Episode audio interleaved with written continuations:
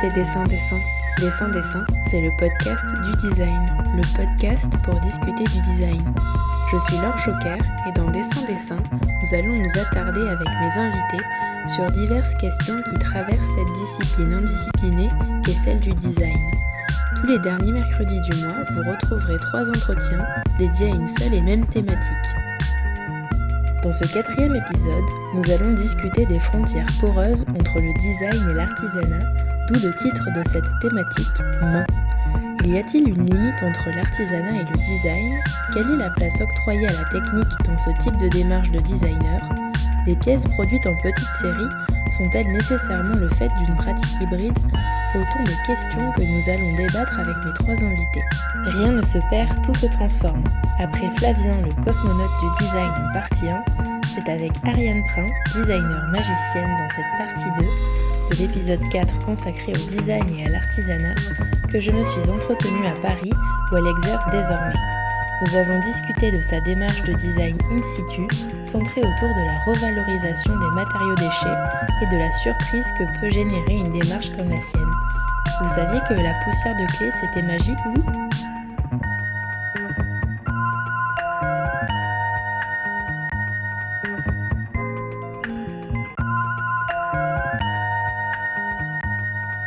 Bonjour Ariane. Bonjour Laure. Merci euh, de se prêter au jeu de dessin-dessin. Merci de m'avoir invité.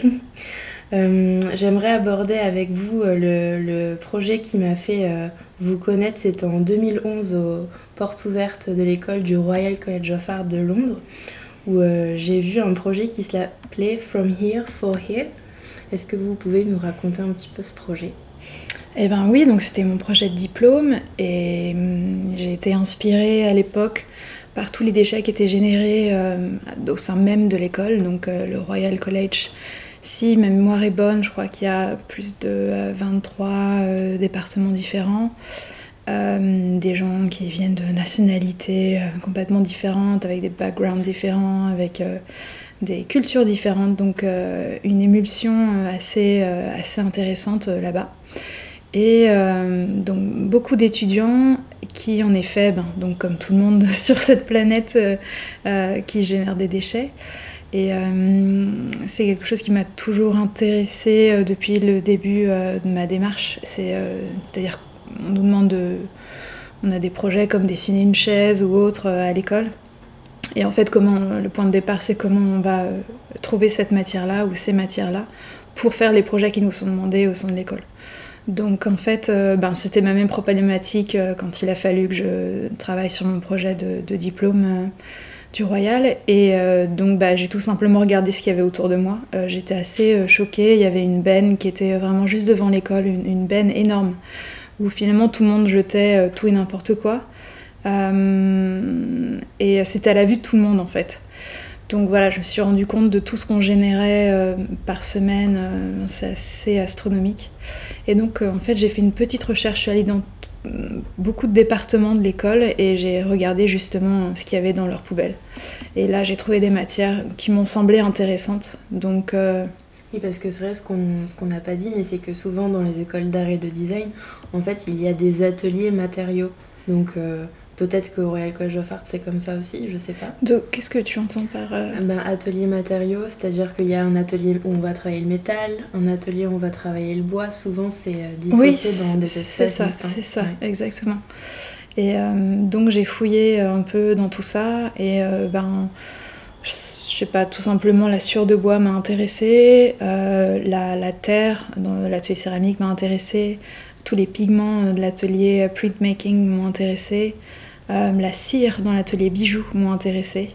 Et en fait, je me suis retrouvée avec une multitude de, euh, de matières avec lesquelles jouer. Euh, Mhm. Vraiment, au départ, c'était juste faire une tambouille en fait. Et puis je me suis rendu compte que ben, ces matières pouvaient avoir une deuxième vie. Si on trouvait un moyen de les, de les récupérer ou de les mélanger, etc. Donc euh, euh, il en est sorti en fait une euh, pencil machine, donc une machine à fabriquer des crayons. Euh, donc c'est avec des, des recettes qui ont été faites euh, euh, pour le, le corps de- du, du crayon et aussi pour la mine. Donc c'est vraiment 100% déchets recyclés ici et là, donc avec des, matières entièrement venant de l'école. Et donc j'ai fabriqué une machine, un extrudeur, ça s'appelait en fait un co-extrudeur, pour extruder en même temps le corps et la... La mine graphite. Voilà, c'est ça, la mine du crayon.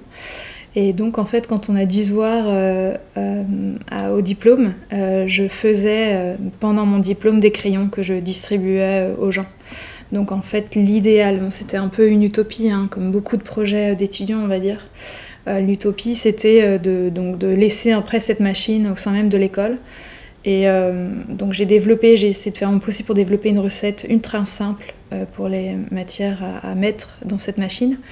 Euh, pour que les étudiants puissent donc fabriquer en libre service leurs propres crayons. Et euh, donc en fait ce qui était intéressant pour moi c'était aussi de, de, au niveau du, de l'objet final, de l'objet fini, de trouver en fait du sens par rapport à cet objet-là au sein même d'une école d'art. C'est un, un, crayon, c'est, le basique. A priori, tout le monde l'utilise. Voilà.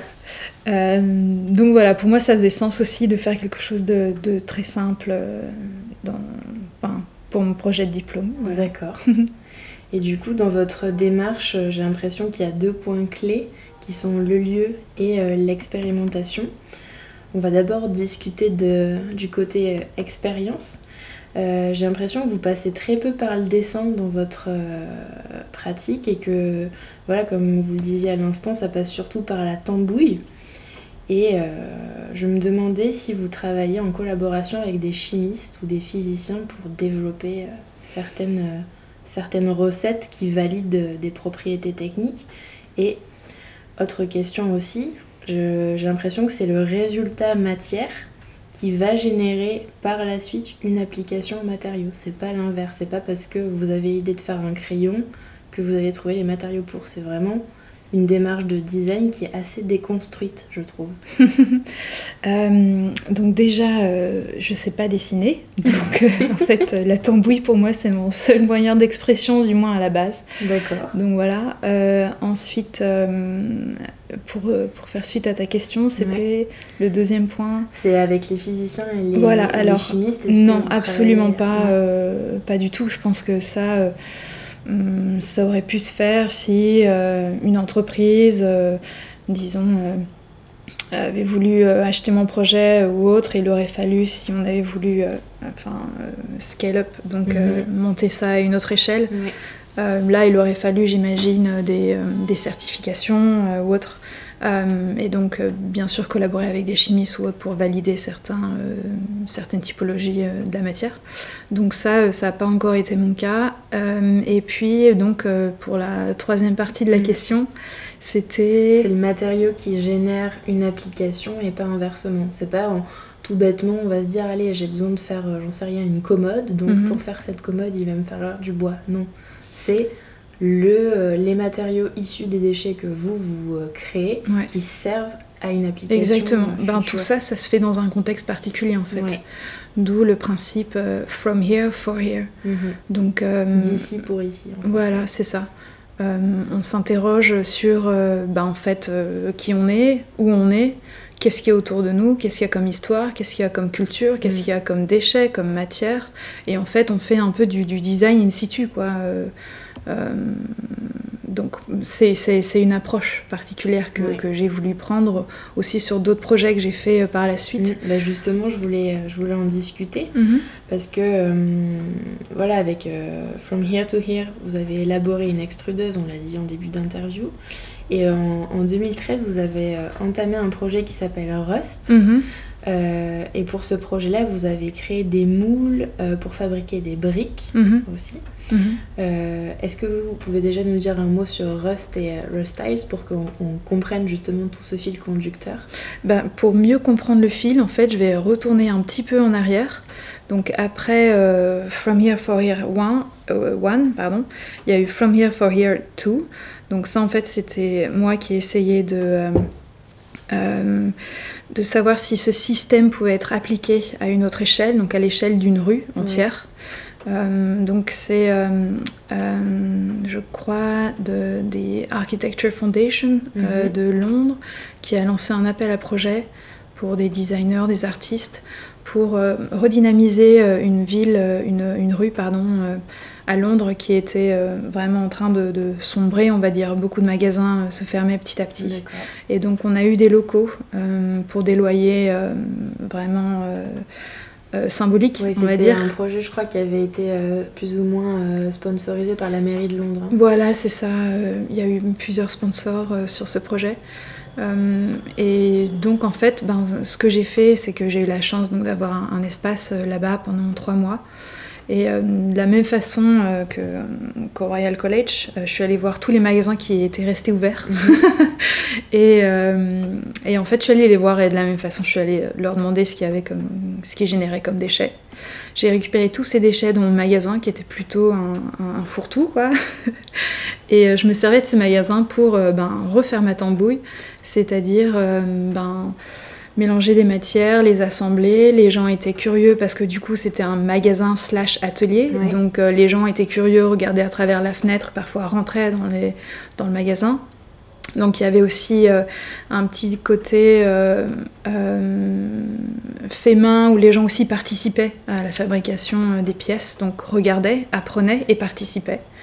et en fait, il y a des, petits objets qui ont été générés par rapport à ça. Ça allait du porte-clés ou à la bajour Oh, je sais plus ce qu'il y avait, euh, plein de petites euh, pièces comme ça, des corbeilles euh, ou autres, que les gens pouvaient aussi acheter. D'accord. Et il y avait un tag qui était accroché sur chacune des pièces. Une étiquette. C'est ça, avec le nom du magasin en question qui a collaboré en donnant son déchet ou ses déchets.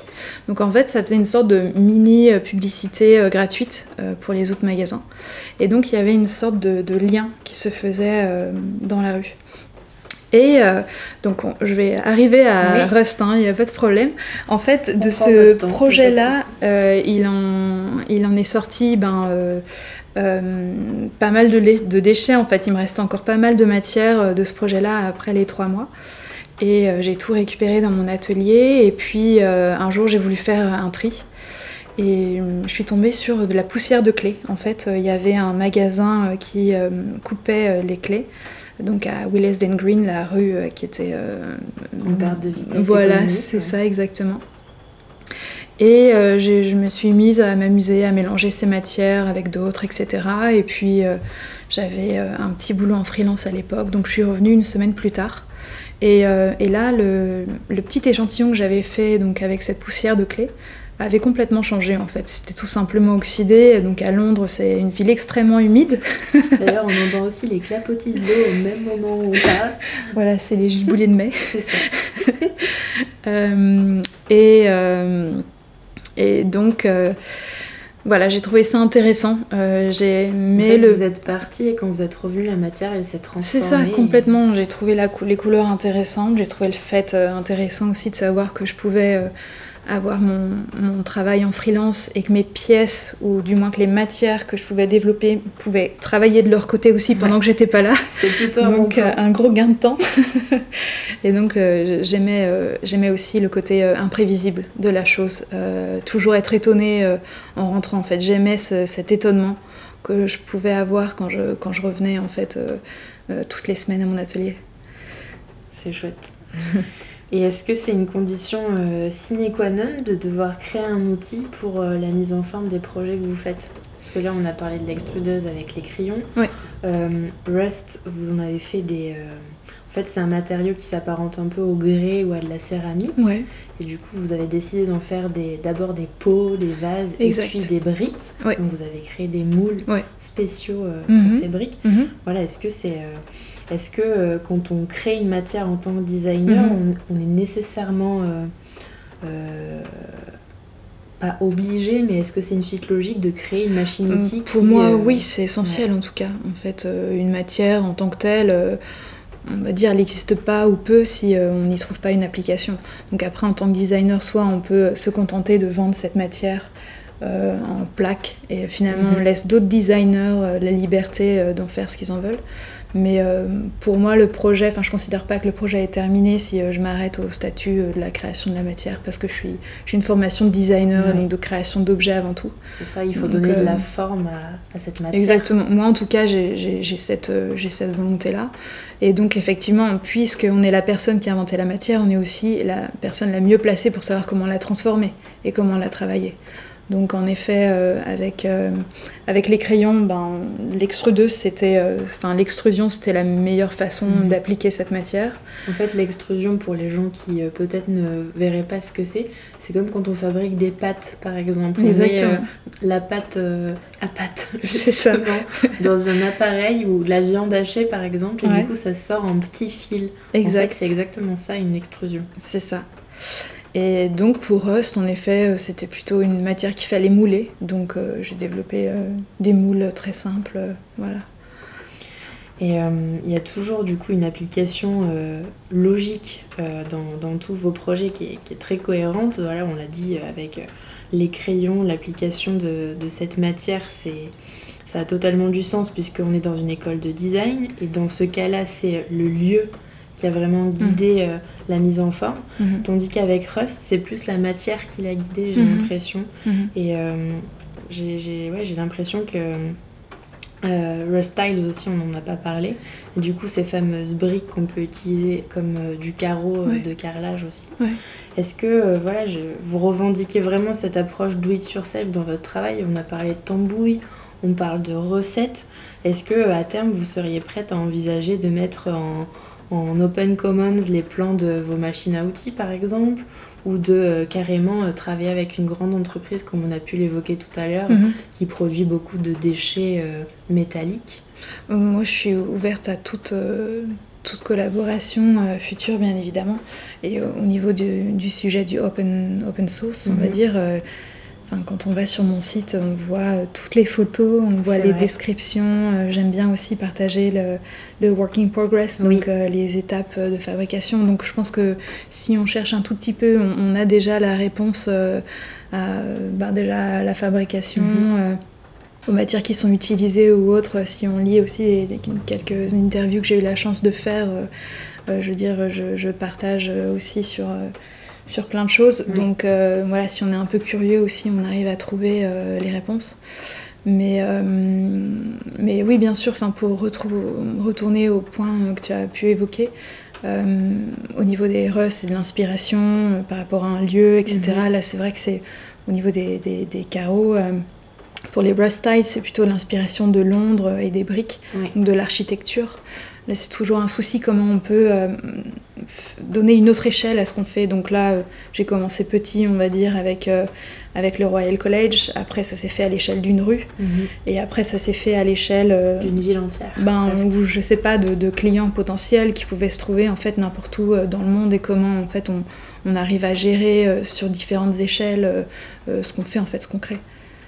Est-ce que vous seriez prête à vendre la recette de, de Rust du coup à un industriel du métal? Euh, oui, enfin. Dans l'absolu. Il n'y a pas de, il y a pas, de- il y a pas de problème pour ça. ouais. D'accord. Et du coup, est-ce que ce serait peut-être ça qui différencie, euh, enfin, qu'est-ce qui différencie votre approche de designer par rapport à celle d'un artisan alors? Parce que justement, vous fabriquez une matière, Mhm. cette matière, vous la façonnez avec des outils que vous avez créés, Mhm. avec vos mains. Mhm. Il y a vraiment cet aspect-là qui est très important aussi dans votre travail. Euh, Comment vous vous définissez? en fait, euh, je me pose même pas la question. euh, pour moi, ça, ça m'importe peu. Je sais que c'est im- important pour, euh, pour certaines personnes de mettre des noms sur des choses pour réussir à les comprendre. Mais euh, je sais pas, j'ai même entendu dire certaines personnes me dire que j'étais une artiste. D'accord. Donc euh, pour moi en fait ça n'a aucune importance en fait. Euh, je, je- je fais ce que je fais pour le pourvu que j'aime ce que je fais. Ouais. je veux dire c'est ça, c'est tout ce qui importe pour moi pour le moment. D'accord. Et j'ai l'impression que pour conclure, ça va être le bon moment de vous poser la question rituelle du podcast. Mhm. Euh, Est-ce que le design, selon vous, est définissable? Si oui, quelle est sa définition? Et sinon pourquoi? Hmm, pour moi, euh, bon, alors je, je suis pas, je fais pas partie de la Académie française, Donc, on n'est pas sur une, ouais, sur une définition Larousse voilà, ou Robert. Je pense que c'est un peu comme la religion, on va dire. On en fait tous un peu son, sa propre définition personnelle. Donc je pense qu'on a tous des définitions personnelles des choses. Euh, pour moi, le design, c'est tout simplement ce qui m'a beaucoup apporté euh, dans ma vie euh, au quotidien et c'est ce, qui me, ce qui me permet de m'épanouir. après, Hmm, je suis pas une grosse fana euh, des définitions, justement, mettre, mettre des noms sur les choses, parce qu'en fait, je pense que ça cloisonne plus qu'autre chose. Mais, euh, mais voilà, euh, voilà à, part, à part me rendre heureuse, on va dire, même si ça paraît stupide de dire ça comme non, ça. Au contraire. voilà, c'est tout, ce que, tout ce que je trouverais à dire sur, sur une définition, en tout cas. Peut-être que c'est cet aspect anglo-saxon de pas vouloir mettre euh, des choses dans des cases qui vous a marqué. Ah oui, c'est anglo-saxon ça. Je sais pas, je me dis que peut-être c'est euh, peut-être qu'en France on est très euh, très comme ça à vouloir cataloguer ou catégoriser des choses. Ah, je sais pas, peut-être. Alors que en Grande-Bretagne, c'est plus ouvert, par exemple. J'avoue, j'ai habité 9 ans à Londres. Mm. je, suis, je suis rentrée seulement il y a un an, donc je suis un peu en phase encore d'adaptation, on va dire. Euh, mais oui, bah du coup, je ferai attention à ça alors. je trouve que, j'ai pas encore Je sais pas s'il faut faire attention ou pas, mais je trouve que c'est plutôt une, une, chouette approche de de pas forcément vouloir, euh, enfin, ou, en tout cas de définir le design comme quelque chose qui fait que vous vous épanouissez dans votre, euh, dans votre travail, dans votre pratique. Je trouve ça plutôt chouette. Merci. Ça va bien comme définition. Donc c'est vrai que oui, on, abordait la question du côté peut-être anglo-saxon de la définition, mais vous, euh, ce que j'aimerais aborder et ce qu'on n'a pas abordé, c'est le fait que vous ayez eu euh, des formations dans plusieurs pays différents. Mhm. Euh, j'ai interviewé Flavien Delberg pour la première partie de cet épisode, qui lui a fait un peu de, formation au Japon et qui nous a parlé justement de ce qu'avaient pu apporter ces, des rencontres avec des artisans japonais. Et vous, c'est pareil, vous avez fait une formation de plus ou moins autour de la céramique en Pologne, hmm. et puis vous êtes parti au Japon. Est-ce que vous pouvez nous raconter? Donc euh, oui, en effet, j'ai une formation en fait de, designer à Paris. Euh, j'ai eu la chance d'obtenir un, post-diplôme, donc je suis partie six mois au Japon. Euh, c'était une expérience absolument incroyable. En effet, je me suis retrouvée dans une école d'art and craft qui venait juste d'ouvrir. Donc l'art and craft, c'est art décoratif aussi. Exactement. Mm. Donc il y avait des ateliers de céramique, mosaïque, métal, euh, euh, des souffleurs de verre, etc. Et puis euh, là-bas, on m'a demandé, en fait, j'étais plus âgée que les étudiants sur place. Donc on m'a fait confiance, on m'a dit, écoute, tu es ici pendant trois mois, donc tu vas nous... On te propose de faire une exposition dans l'école, il faut juste que tu produis 30 pièces. D'accord. Euh, ce qu'il y a, c'est que je parlais pas un mot de japonais, euh, je débarquais complètement là-bas, dans cette culture euh, très différente de la nôtre, on va dire. Et puis, personne ne parlait anglais. Donc, il a fallu que j'appréhende la matière ainsi que la culture et les gens sur place en même temps, enfin, tout ça en même temps. Donc, c'était extrêmement intense comme expérience. Euh, je crois que j'étais assez jeune quand même, donc euh, ça mhm. m'a beaucoup marqué et euh, je pense que ça continuera à me marquer pour le reste de ma vie. et c'est quoi les 30 pièces que vous avez produites? Donc en fait c'était plutôt des pièces qui étaient inspirées de, des, des, choses du quotidien que, je vais, que je vivais là-bas. Donc il y avait beaucoup de pièces qui étaient basées sur la gestuelle, sur l'expérimentation, euh, sur aussi la mise en valeur de pièces en fait euh, là-bas sur place. Euh, ils apprennent, enfin ils ont des sensei, donc ils ont des maîtres. Donc c'est vraiment le souci d'atteindre une certaine forme de perfection. Donc ils vont faire, refaire et re-refaire des pièces jusqu'à ce qu'elles atteignent la perfection mhm. qu'ils considèrent être valable. Donc il y avait justement, si on retourne à la notion du, déchet, il y avait beaucoup de pertes en fait, on va dire. Donc euh, des pièces qui, pour une raison ou une autre, n'étaient euh, pas conservées. Donc moi, je conservais ces pièces et euh, j'ai essayé à ma manière de les mettre en exergue. Donc voilà, je me suis bien des pièces qui étaient déjà, enfin vous aviez déjà cette volonté de travailler avec des déchets? Oui, ou du moins recycler ou trouver, trouver une seconde vie aux choses, en fait. Mettre en valeur ce qui était justement pas mis en valeur. voilà. Et vous êtes parti en Pologne aussi? Oui, alors ça c'était pour euh, compléter aussi euh, bah, ma formation Mhm. de céramiste, on va dire. Euh, il y a eu un échange de deux mois, une. euh, comment dire un- C'était une résidence, une résidence d'artiste. Donc ça, c'était après euh, les études, C'est ça. Juste avant le Royal College of Art. C'était euh, après le Royal. Après Ouais. le Royal, Ouais, d'accord. ouais. Très intéressant aussi. Extrêmement intéressant. Et donc, ouais, c'est ça qui vous a guidé vers, euh, vers Rust, certainement ou... Oui, c'est ça. tout- toutes ces expériences-là, de toute façon, c'est un, un chemin. hein. Mhm. C'est un, un chemin de vie. un chemin de vie, un chemin de projet qui nous mène à, à- à ce qu'on est aujourd'hui. Mhm. Une définition du design qui fait que le design nous épanouit. Voilà, c'est ça, exactement. Ça marche.